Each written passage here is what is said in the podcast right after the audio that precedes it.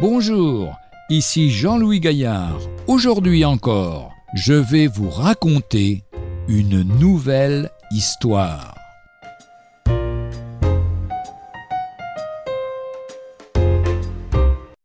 Onde moderne Alexis Carrel, 1873-1944, le célèbre chirurgien et physiologiste qui ouvrit la voie aux opérations à cœur ouvert, a écrit On dirait que la vie moderne s'est engagée dans une impasse.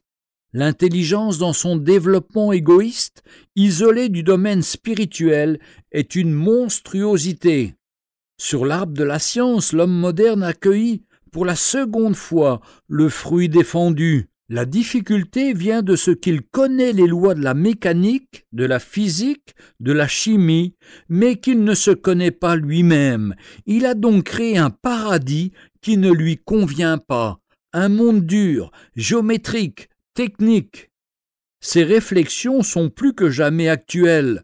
L'homme qui a cru pouvoir se passer de Dieu s'aperçoit qu'en lui-même subsiste un vide immense que rien ne peut combler.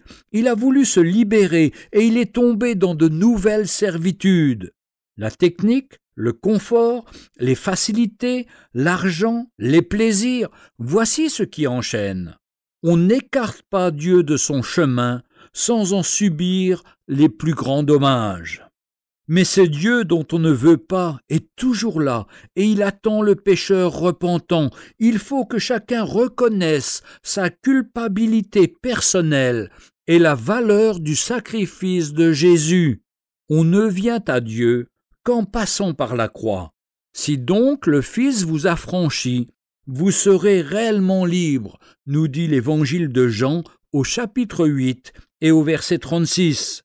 Deuxième épître de Paul, chapitre 5, verset 15. Christ est mort pour tous, afin que ceux qui vivent ne vivent plus pour eux-mêmes, mais pour celui qui pour eux est mort et a été ressuscité.